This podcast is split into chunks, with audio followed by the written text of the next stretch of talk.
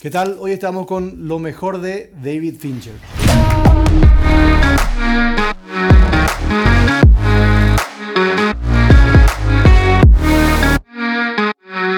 Bueno, David Fincher es uno también de mis directores. Ah, perdón, perdón, me olvidé, así que. Bueno, eh, eh, estamos con Rorro Salomón, mi gran amigo. ¿Cómo andamos, Rorro? ¿Cómo andas, Taser? ¿Todo bien? Qué grande acá. No Pasa van a que ver estamos porque- ahí entre chequeando a ver si las cámaras están grabando. Esto es muy, muy casero, pues, muchachos. Claro, ¿verdad? no, Que, eh, eh, me estamos de- un celular. y arma- Hoy sí que tenemos una puestita más importante. No, está linda, está linda. Si le Fondo gusta, negro. Fondo sí, negro. está Vamos a ver qué, qué tal. Eh, hoy estamos con David Fincher. David Fincher. Muy ¿Qué te buen pareció? director. Sí. Capo. De los, de los capos jóvenes todavía. First rule of Fight Club is you do not talk about Fight Club. Second rule of Fight Club is you do not talk about Fight Club. Tipo, tiene una filmografía para mí impecable, eh, pero no es demasiado extensa. ¿no? El tipo arrancó en el 92 con Alien 3 Alien 3, ¿cierto? Y desde ahí no paró. ¿A vos no te gustó Alien La 3? más, la más flojita, La más de, floja. de, de él. Pero Es está bien. su, o sea, su ópera prima, no sé si está tomada como Claro. ópera prima, pero fue su debut, ¿verdad? Claro. Porque el tipo grabó muchísimo antes. Eh, pasó por una productora de, de publicidad, donde también pasó Zack Snyder y Michael Bay. O sea, que fue el que salió mejor ahí de los, de los tres. Ok, a Snyder le quiero. conste. Snyder- yo también le quiero a a Snyder. A Michael Bay no, ¿verdad? Sí. Porque no, no edita y, y te digo, no, no, No, su plano no pega. que, no, a- aunque la gente que no entiende de cine, o sea, tipo, ve así, Sí. igual vas a ver que Michael Bay es medio, medio. Medio, medio, medio. Sí. Sí. vos sabes que sí, porque realmente David Fincher es muy detallista en todo. Es un tipo que pasó, y fue, fue camarógrafo mucho tiempo y, y también fue supervisor de Visual Effects. Eso por lo menos no sabía. Claro. Entonces, ¿qué pasa? Tiene Eso- un background técnico. De eso- hecho, le dicen The Technician al. Claro, eso de, de que dijiste de que fue, trabajó en efectos especiales, él era el vecino Sí. de George Lucas. qué y de ahí, tipo, George Lucas filmando Star Wars, para los que no saben, para el, eh, para el episodio 6, El Retorno del Jedi, Ajá. digo, che, necesito uno más, no sé si querés venir a ayudarme. Y tipo así, dale, ya está. Y se fue. Y así, ahí comenzó David Fincher. O sea, imagínense, George Lucas, vení, pues llévame en Star Wars. Claro, Tipo, dale. claro, chill. Para los que no saben, después David Fincher eh, dirigió videos musicales de Madonna, Aerosmith, Sí. hasta, si no se acuerdan, la famosa música de los Gypsy Kings, Bamboleo. esa-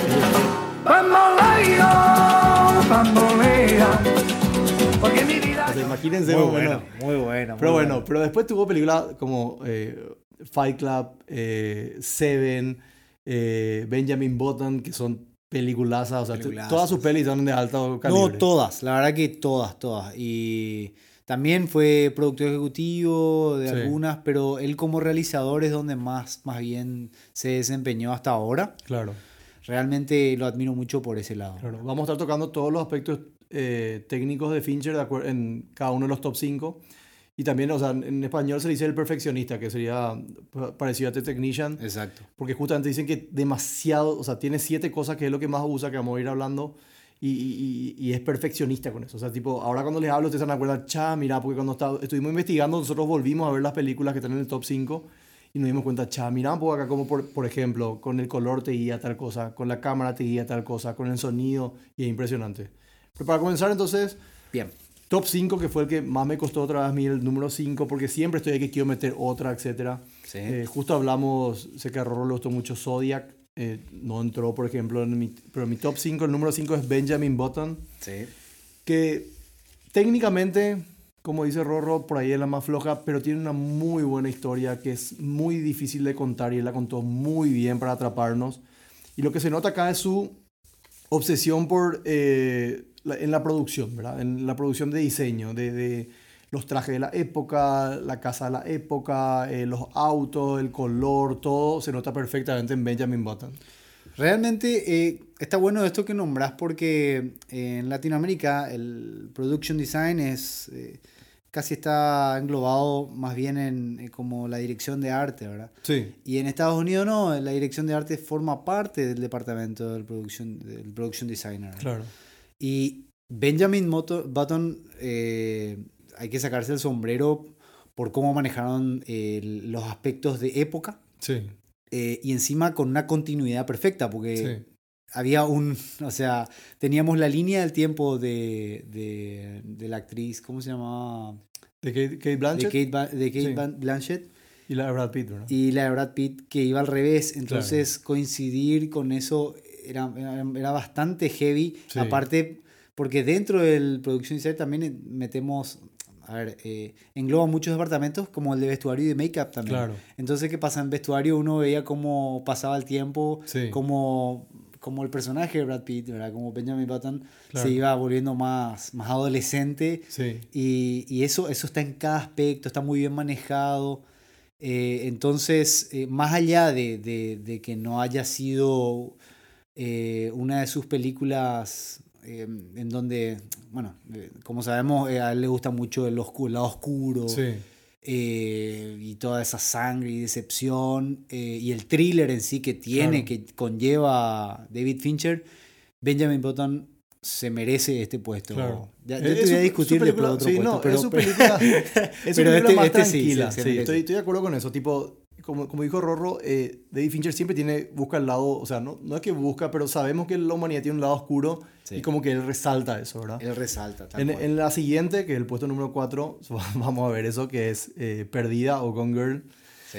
que yo volví a ver y me gustó más. O sea, no, no digo que le subiría más, pero me pareció impresionante. Porque, bueno, eh, primero vamos a hablar de algo que yo no me di cuenta, que David Fin- Fincher usa mucho el juego de colores para guiar al espectador. Sí. Y había una escena donde estaba Ben Affleck con los padres de, de su esposa que estaba perdida. Ajá. Y como que sale todo en amarillo, yo no me había fijado en eso, sale todo en amarillo clarito, todos menos Ben Affleck que está en celeste, porque tiene una Ajá. remera celeste y tiene una, como una luz celeste encima. Y cuando él habla, como que como está en otro color, vos decís, cha, ¿por qué este resalta? Y como que me parece que él, eh, un sospechoso, o, o Sí. tiene algo raro. Y después cuando termina de hablar, él se aparta Ujú. y como que parece que todo el mundo está junto con los padres todo y él está separado. Y te Sí. da otra vez esa, esa percepción de que él tiene algo que vos tenés que descubrir. Claro, ¿entendés? claro, claro. O sea, él ya con el color eh, hace, da, da cierta percepción al espectador para que sepa o se incomode o sepa algo más. Sí. El amarillo es el- su color favorito. Sí, de- escuché también eso, sí.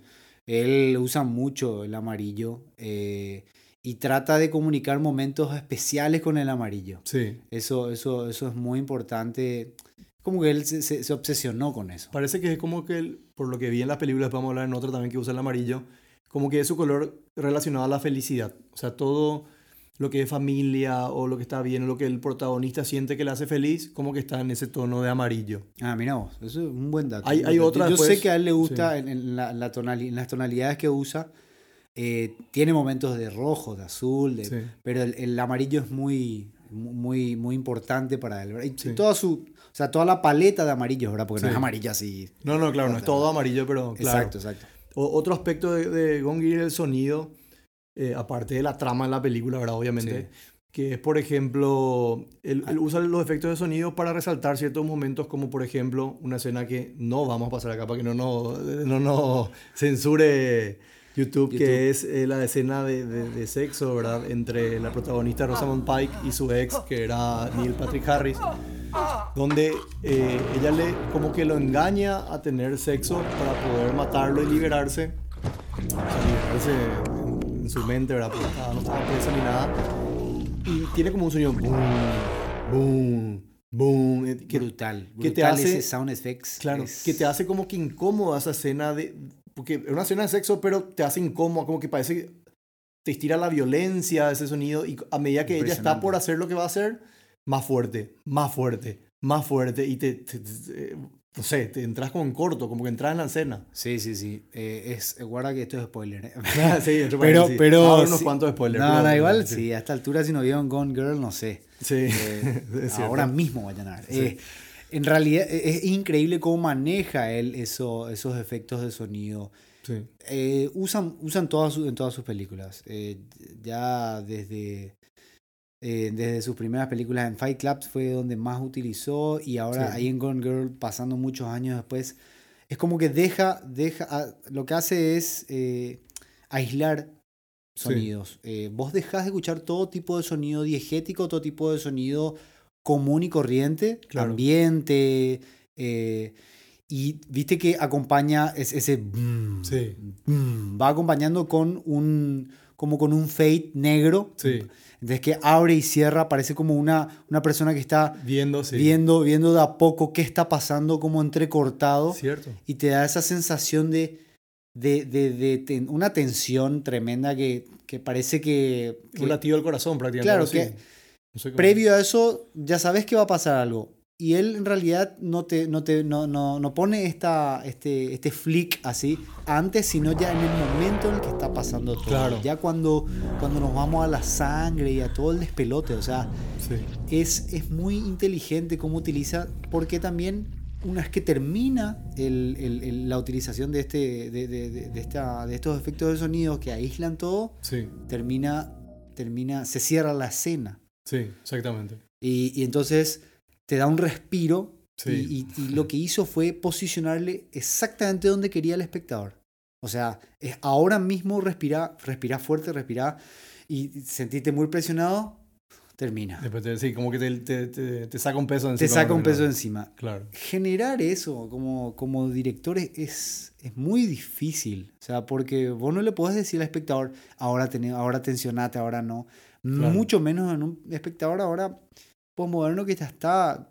Gone Girl, ¿de qué año? Es Del 2010. 2010. No, perdón. ah, más adelante, 2014. 2014. Sí. Es, es relativamente muy nueva. Sí. Entonces el espectador está muy preparado ya. ya Sí, ya no- vimos no- de todo no, en el ya, cine, vi- ya claro. vimos de todo, no, no, no, se, no, no, no, se, no se asombra con un efecto que, que vaya a, a cierto género. Claro. Entonces, eh, esa escena es increíble y bueno, la película en sí es Inclu- muy buena. Inclusive lo que me, antes de pasar al número 3, lo que me gusta de Fincher es que él toma como, te, te respeta como espectador, me parece, porque no hace nada muy obvio. O sea, este tipo te dice, mira, acá está, te voy a mostrar dónde tenés que mirar, pero vos decidís qué agarrar de eso, ¿entendés? Totalmente, totalmente de acuerdo. Porque O sea, tampoco se te hace muy obvio como que te saca el, el- el- para mí por lo menos, el, el jugo de ver la película, ¿verdad? Sí, Bueno, en, en el puesto 3 pongo a la red social o The Social Network, ¿verdad? sí. Que está, eh, eh, o sea, eh, el, guionista, uno de mis preferidos, que es Aaron Sorkin, Ajá. tiene un, para mí, de lo, porque es del 2010, del- de, la última década,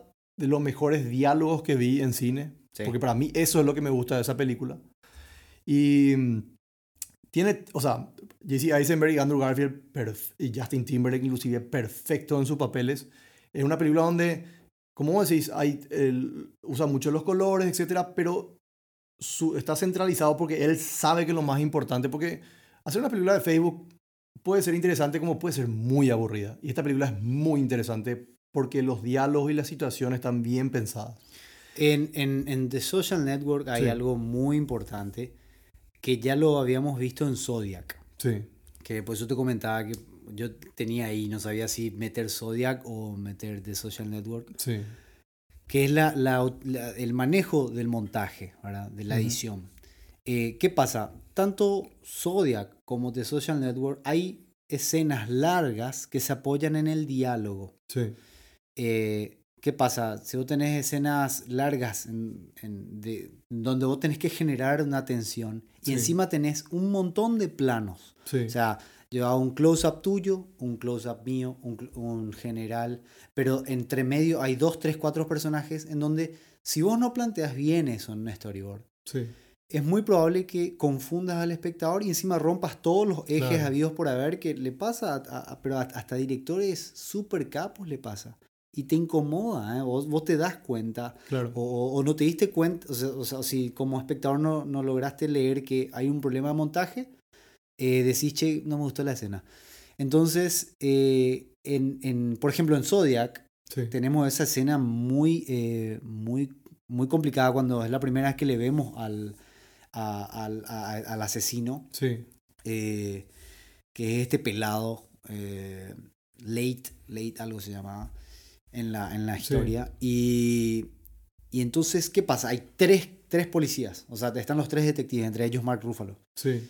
Y hay un juego de miradas en donde si uno no plantea bien el montaje, un detalle del zapato, un detalle del reloj, se jode. Lo mismo pasa en The Social Network. Sí. Cuando tenemos incluso la escena que lleva toda la película es la de la, de la intervención en donde está, est- eh, está no solamente su socio que le está demandando, Sí, Andrew Garfield y con los abogados. con los abogados y con los, Eisenberg, gem- con los eh, gemelos, Sí. que es un actor. Sí. Entonces imagínate generar esa, esa obra maestra que no tiene saltos de ejes Sí, en una mesa larga sí. y con un juego de miradas que es puro tensión. sí. En ediciones eso es, eh, es un masterpiece. Entonces tenés que tener un, un storyboard de, de hierro y quiere, y quiere decir que estamos ante un director que es muy precavido, que tiene Sí. mucha preproducción, que no es, che, vamos a grabar, vamos a, sí, yo, ahí el Claro, talento. tienes No, en su cabeza todo es, planeado. es muy, es- claro, está todo muy craneado. ¿entendés? Sí, Entonces eso, ese aspecto se nota en The Social Network y también en otras películas como en Zodiac. claro. El tema de, por eso, hay cosas que de repente como espectador, eh, yo por ejemplo vi The Social Network y me encantó. Claro. Y bueno, obviamente digo, el guion es impresionante, las conversaciones, pero me doy cuenta de esos aspectos técnicos que de repente, que es cierto como vos decís, una mirada acá, el otro que le habla mal, el otro que le pone una, ¿entendés? Es lo que te hace la película, es lo que vos querés ver, ¿entendés? cual, y no te damos sí. cuenta porque es muy técnico de repente para nosotros. Así Un, mismo. un dato de The Social Network es que hay una parte donde el tipo le dice, eh, o sea, Mark Zuckerberg, ¿verdad? Le dice, yo era el tipo más conocido de todo el campus. Y eso que es un campus que incluye 19 ganadores de premios Nobel, 17 ganadores de tal cosa, dos atletas olímpicos, dos no sé cuántos y un actor. Sí. Y el abogado le pregunta, ¿y quién es el actor? ¿Y qué importa? Le dice él, ¿entendés? No, que no influye. Y había sido, es una historia verídica, porque en ese momento Natalie Portman era eh, alumna de Harvard, cuando estaba Mark Zuckerberg. Entonces Aaron Sorkin, que es amigo de ella, le pidió que sea la que le explique cómo se manejaba todo para el guion, ¿verdad? Claro. Entonces, como que Natalie Portman le, le ayudó a, la- a escribir el guion, a saber cómo se manejaba todo en Harvard, inclusive hizo una fiesta con al- ex alumnos para que todos le expliquen cómo se manejaba el tema del estatus, eh, las clases, todo. Y entonces después, el tipo en honor, a, o sea, para agradecer a Natalie Portman por, eso, por esos consejos, puso esa escena donde dice todo eso, ¿entendés? Y resalta Ah, lo de la actriz. Es un datazo así. Sí, pero yo no sabía tampoco, no sabía que Natalie Portman, aparte de ser una mega actriz súper linda, eh, estuvo en Harvard, o sea, Pero, imagínate. ni- pero no tenía crack. la más puta idea que Bueno, para, para pasar a los dos primeros, acá me peleé dos años para elegir, pero le puse en segundo lugar a Seven, que entre paréntesis, en castellano se llama Pecados Capitales, que es un feroz spoiler de la película. O sea, el genio que tradució le tiene lo han Claro, despedido después. Bueno, hay, hay un tema con, lo, con, lo, con, lo, con las traducciones. Normalmente, viste, mucha gente putea y dice, ¿por qué lo que se, se traduce tan mal? Sí. Hay un problema de... eh, La realidad de esto es que hay un problema de, de copyright. No es que porque vos, eh, o sea, vos pusiste 7 y después pusiste 7, Sí. eh, eh, fue por una cuestión de, de gustos nada más. O de Sí. no, se va a vender mejor en el mercado latinoamericano o hispano. Americano. Se pone, no es eso. En realidad se busca un, un, a ver, un título que se pueda eh, que se pueda registrar y que no salga tan caro. O sea, pasa por una cuestión netamente de plata. Claro. Que o sea, lo artístico importa, pero no tanto importa, como lo no, pero no tanto, claro, más cuando, cuando son estos blockbusters así de, de, de donde en Hollywood rompieron todo Sí. y después, bueno, mundialmente ya empieza, empiezan, empiezan a ajustar lo- lo- Claro. las, ¿entendés? tuercas, las sí. tuercas y dicen, che, pero espera, y para el, porque para, tienen que, tienen que registrar un nombre para China también, para, Claro. ¿entendés? o sea, lo que voy es, se em- todo ese tipo de gastos Sí. se van viendo y, y es, es muy loco que ahí entra el por qué a veces vos decís, ¿por qué le pusieron un nombre tan raro? El bromas. El bromas. Ese Ese es muy bueno. Pero algo así. Sí, esa, esa es la historia realmente de las... Claro, mira, pues eso, eso, eso en serio no sabía. No sabía Sí, que sí, ahí sí, es donde los una tipos cuestión de plata, cierran claro. el, el chanchito. ¿no? No, claro que sí. Pero bueno, en Seven, em, bueno, hay varias cosas para destacar. Una es Fincher y los finales. eh, ese es mi amor imposible. O sea, Fincher tiene los mejores finales del cine siempre. Porque uno son inesperados. O sea, esos twists le encanta luego. Inclusive hay películas como la número uno, donde el narrador le engaña a él. Y Entonces vos como espectador obviamente estás engañado también. Después hay el, el tema de que, eh, bueno, para, te deja finales conflictivos. O sea, finales que, por ejemplo, en, en, en, en- bueno, acá en, en, en Seven era el, el tema de que, alto spoiler otra vez, Pues si no vieron Seven, que es del 95, no, no puedo más defenderle los perros. Eh, em, vos ves la decisión que toma el policía cuando ve la cabeza de su señora en una caja y vos decís, bueno, si a mí me hacían eso, yo quiero venganza ahí mismo. Pero decís, no, pero está mal, el tipo va a ganar, le va a matar. Pero matarle nomás, porque yo quiero venganza. Y después hace eso y como que vos... Ah, estás, o sea, es lo que vos querías, pero cuando hizo ya no querías más otra vez que hay, como te hace conflicto para que vos como espectador te quede... no Bueno, ahí, ahí, esa. Vos sabés que Seven es muy importante para la filmografía de, de David Fincher porque él ahí te marca que mis películas pueden terminar con el lado oscuro ganando, sé. Sí, ¿entendés? Porque así fue. Claro, no es Hollywood que gana el héroe. Claro, claro, o sea, hay- era una cuestión así distinta, ¿verdad? Que Sí. no, no pasaba mucho, como en el 95. Ahí te dicen, mira, al lado oscuro, yo- a mí me gusta trabajar con la decepción, con el lado oscuro y, y te puede terminar gan- incluso ganando. Claro. Y eso por una cuestión, por un lado, de repente a nivel narrativo, ¿verdad? Sí, Pero a nivel eh, técnico, sí, también es, eh, él, él marca a partir de ahí, no, no en Alien 3, Sí. a partir de Seven, cómo va a mover la cámara. sí. En todas, o sea, David Fincher no es un tipo que hace cámara en mano. No, David claro. Fincher es un tipo que le encanta, le encanta armar los cuadros un, un poquito más angulares. No es tampoco un fanático de los gran angulares, pero eh, no tiene miedo a abrir los planos, Claro. a, a- a que de repente te, te meta siete personajes En un y, solo y plano. en un sol y, y el, y, el, y el lugar tiene una intervención de diseño de producción, o sea, de, o de arte, muy importante porque, Sí. ¿qué pasa? También te marca ese lado oscuro eh, de putrefacción que está en Fight Club después. Claro, Te están- la putrefacción está en todos lados. El- sí. eh, creo que va más allá del hiperrealismo, porque vos no sabes si realmente así de sucio están los lugares, Claro, o que él que retrata, así. o así asqueroso es, no sé, ver un cuerpo que Sí. estuvo un año postrado Claro. eh, con, no sé, Y- con antibióticos, cosas, o Él ahí usa ese, justo iba a decir eso, por ejemplo, la escena donde estaba Brad Pitt con su señora, que era Gwyneth Paltrow, eran Sí. todo en amarillo. Todo en amarillo. Fíjate, todo en en amarillo. amarillo, Y- y no, con el sol. Ni hablar en Fight Club, que te- Claro. todo amarillo. Y, y cuando eran las escenas del asesinato, era como un negro con azul, así Sí, medio... sí, sí, sí, sí. ¿Entendés? Y ahí iba diferenciando. Y otro, otro- otra universos. cosa que, que ahora que volví a ver me di cuenta es en la escena final cuando el personaje de Morgan Freeman ve que es la cabeza de su señora Sí, y, y se va hacia, hacia Brad Pitt para evitar que le mate, o sea, para evitar que él vea. Cada vez que él le filmaba a los policías, o sea, a Morgan Freeman o a Brad Pitt, su cámara eh, Sí. temblaba todo, parecía que, que, que, que, estaba todo desesperado. Y cuando le filmaba a Kevin Spacey, que, era- que era el, el malo, ¿verdad? que estaba bien, pues, era tranquila, se movía Claro, despacito, claro, claro. estaba en su lugar, ¿entendés? sí, y me sí, di sí. cuenta, o sea, nunca me di cuenta hasta ahora que empecé a investigar que eso te generaba, ¿entendés? Cuando vos le veías a Sí. los dos parecía que, ¿qué pasa? Y el malo, tranquilo, Sí. despacito. Él Pero igual es muy loco porque ese cámara en mano otra vez es, muy cuidado, no es un cámara en mano así. Escuché ya quejas de actores que dicen que David Fincher graba demasiadas veces cada toma. Sí, sí, sí, sí. Pero él dice eso. Él ahí en cualquiera, a ver, cualquiera de los videos en YouTube que van a encontrar de David Fincher, él, él dice eso. Quiere de más. Claro, es mejor tener Y, más. Bueno, no, re- realmente de- depende mucho de cada director eso. ¿eh? No, no es que porque tengas más vas a tener algo mejor.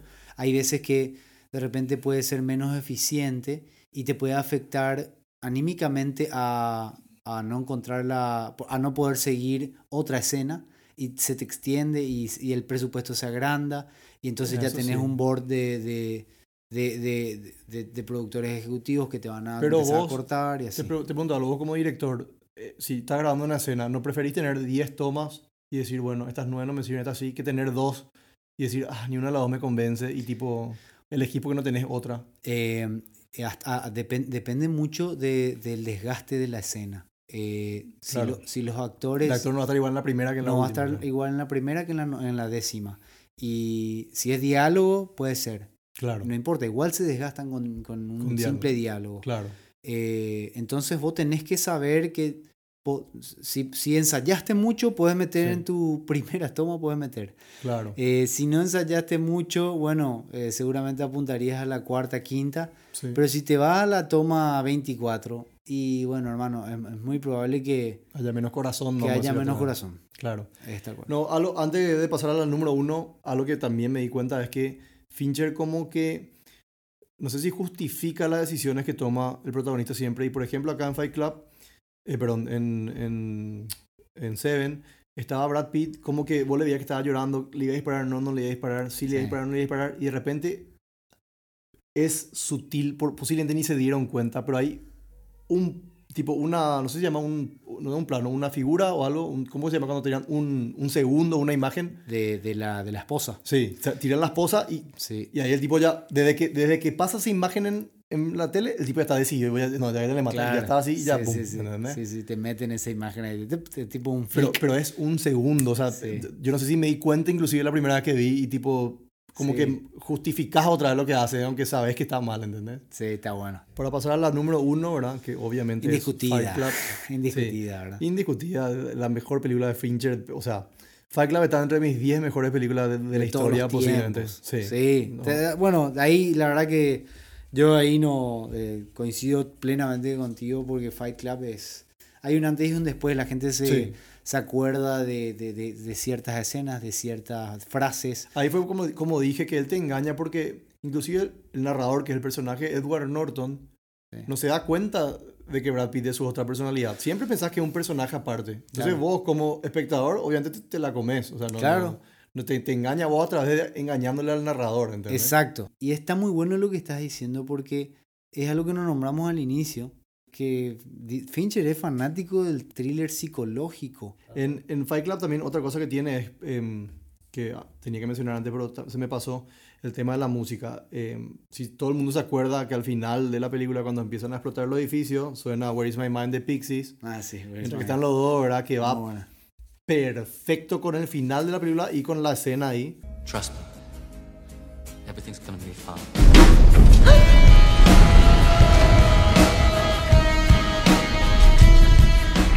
Pero él usa de dos formas. Usa forma temática, como usa ahí, ¿verdad? Para tipo un tema que te dice, mira, eh, esto es la rebelión, esto es, ¿entendés? Como, como era el final de Fight Club para mí. Sí.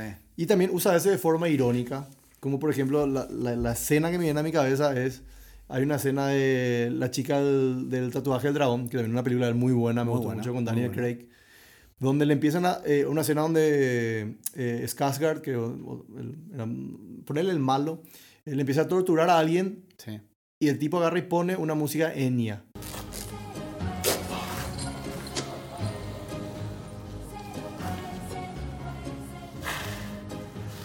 Así pacífica, como si fuera que, no sé, que está en, Sí. en la iglesia más o menos. Sí, generando. claro, como de forma irónica, claro. El famoso contrapunto. Sí, y bueno, y, y como que juega con eso en todas sus películas también, que vemos en otras, ¿verdad? También, pero esa, esas dos escenas son las que se me quedaron, ¿entendés? Muy bueno.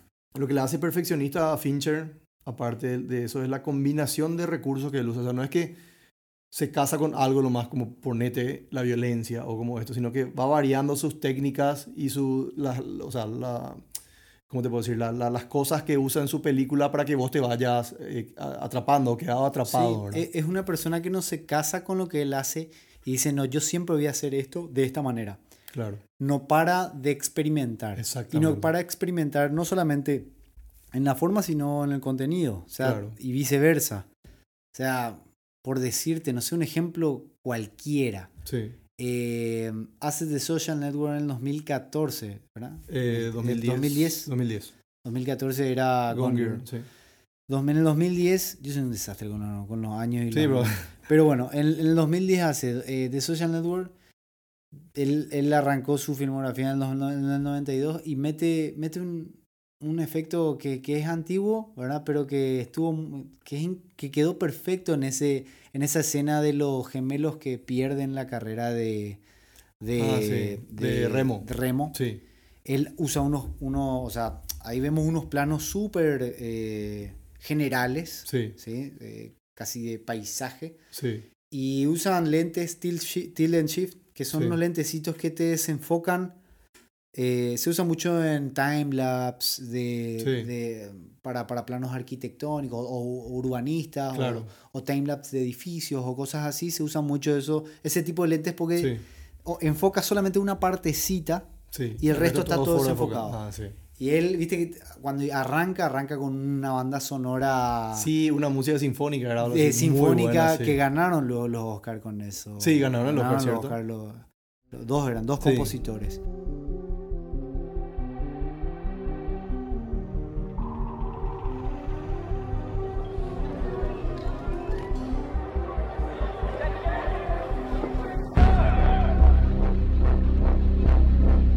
Su experimentación, otra vez, durante, o sea, en, en el correr de los años, te das cuenta que un- es un talentoso. O Sí. sea, de por no, sí no hay por dónde, sí. muy disciplinado, porque es muy probable que eso haya pensado y probado varias veces antes de grabar así nomás. No, claro. En serio, para los que no saben, por ejemplo, la serie Mindhunter, que para mí es la mejor eh, original de Netflix, es de él.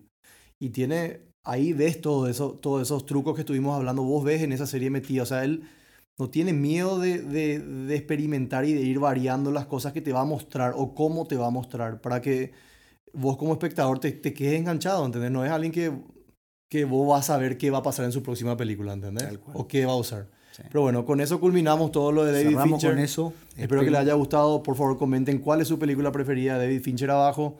Y nos estamos viendo en otra edición de The Taser Project. Chao.